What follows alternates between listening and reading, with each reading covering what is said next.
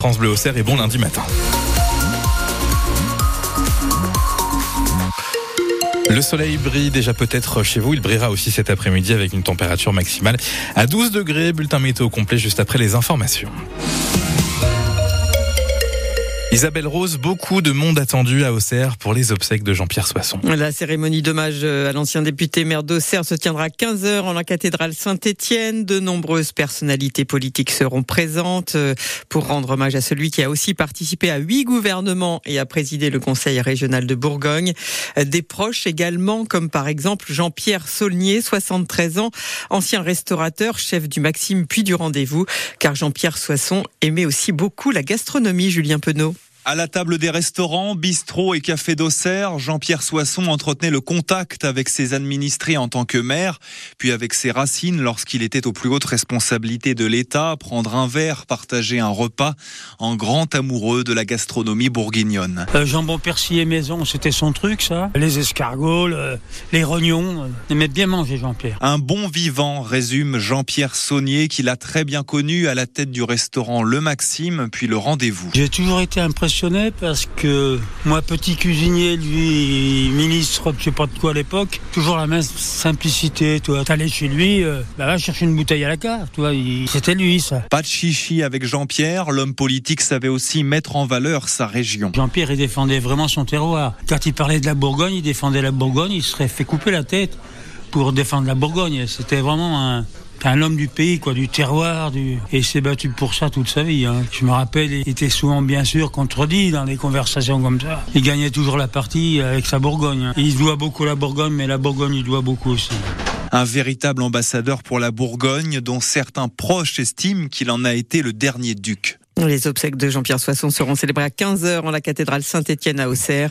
Une cérémonie ouverte également au public, Denis Baudin. Oui, on en parlera avec le public, Isabelle, avec les auditeurs de France Bleu ce matin à 8h15. Que vous reste-t-il de Jean-Pierre Soisson? De quelle façon a-t-il marqué le département? Pour vous, l'avez-vous rencontré? Vous pourrez nous raconter.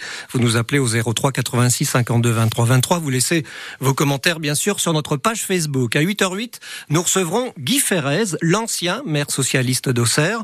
Il a accepté de faire bouger les lignes avec Jean-Pierre Soisson. Guy Ferrez devient adjoint à l'urbanisme dans l'équipe municipale d'ouverture de JPS de 1989 à 95.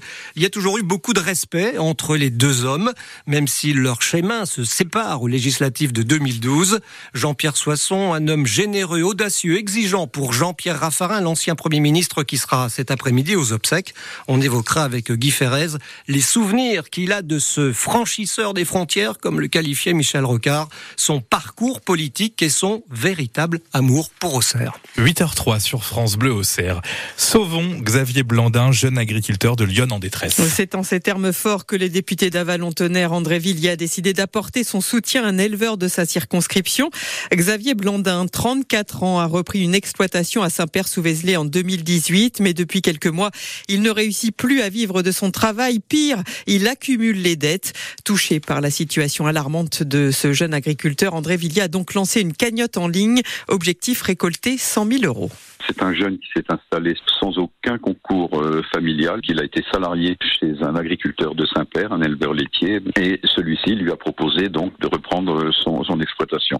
Donc c'est vraiment son projet, il est motivé pour ça, il ne vit que pour ça, et donc il a fait la preuve que même avec euh, un handicap euh, considérable, hein, puisque pas d'aide familiale, eh bien il a été en capacité de relever ce, ce défi et de s'installer et de développer le, le cheptel qu'il a. Il, a. il a de très beaux animaux hein, de race limousine. Le problème, c'est qu'aujourd'hui, il est rattrapé par euh, un endettement qui est élevé. Il avait fait une conversion d'ailleurs à l'agriculture biologique, ce qui est tout à fait remarquable, et il fallait donc trouver une solution. Plus de 1200 personnes ont déjà participé à cet élan de générosité. Si vous désirez vous aussi faire un geste pour cet agriculteur, vous avez toutes les informations sur notre site internet.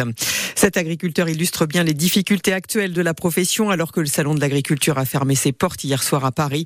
Dans deux semaines, Emmanuel Macron recevra de nouveau les syndicats agricoles pour tenter de sortir de la crise et parler de nouveaux salaires car c'est toujours la priorité selon la FNSEA. En attendant, de nouvelles actions sur le terrain ne sont pas exclues exclu. Quatre personnes, dont deux enfants, sont toujours hospitalisées ce matin au CHU de Dijon après l'accident de bus ce week-end sur l'Assis en Côte d'Or.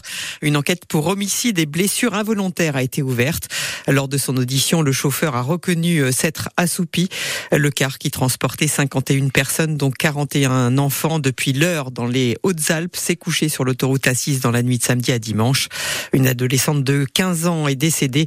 12 personnes ont été blessées. Isabelle Rose, on arrive à la page sport de votre journal. Les hôteliers ravis qu'Auxerre accueille le contre-la-montre par équipe du Paris-Nice demain. Oui, car 22 équipes de cyclistes professionnels de tout pays vont découvrir Auxerre et sa région à l'occasion de ce contre-la-montre. Une boucle de 26 km 900 qui part d'Auxerre direction Vaud, Jussy, Gilles-Évêque, Valent, puis retour à Auxerre avec une arrivée place de l'Arquebuse. Une étape retransmise sur 26 chaînes et suivie par plus de 300 journalistes.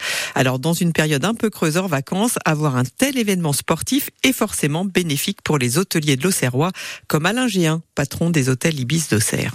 J'ai deux hôtels, il y en a un qui est plein à peu près grâce à Paris-Nice, grâce aux organisateurs, aux sponsors qui suivent et qui ont beaucoup beaucoup d'invités. On a la chance que ce soit un contre-la-montre dans Auxerre, donc on aura deux nuits pour les sponsors et une grande partie des journalistes. Ils préfèrent rester et faire un petit tour à Chablis éventuellement le lendemain. Et il reste donc deux nuits. Mais c'est un plus très intéressant. Bon, et puis février ou mars sont des mois assez faibles dans nos hôtels. Ça permet de remplir un peu en début de semaine et c'est toujours intéressant. Mais surtout, à terme, les gens vont voir les monuments d'Auxerre à la télé. Ils vont voir que c'est une belle ville et que au bord de Lyon, c'est très sympathique. Donc ils vont venir. Ça contribue au rayonnement d'Auxerre, au rayonnement de ces petits villages, ces gros villages qui sont autour d'Auxerre, qui seront traversés par les voitures et par les cyclistes. C'est un coup sur un jour, mais c'est aussi une superbe publicité et mise en avant de la ville et de la région. Et du coup, beaucoup de monde a attendu euh, à Auxerre dès ce soir d'ailleurs.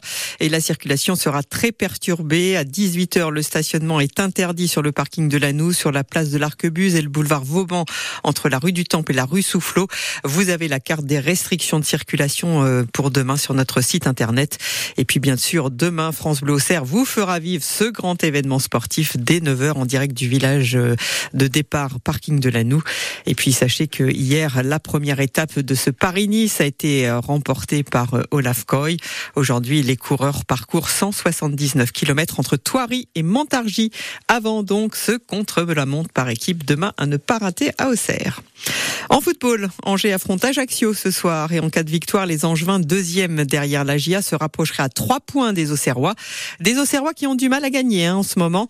Samedi face à Valenciennes, ils ont enchaîné leur cinquième match nul en cette rencontre avec ce 0-0 contre la Lanterne Rouge. On en reparlera dans 100% AGIA juste après le journal de 18h. En revanche, ça va bien pour les féminines de la GIA Stade Auxerrois. Elles sont toujours invaincues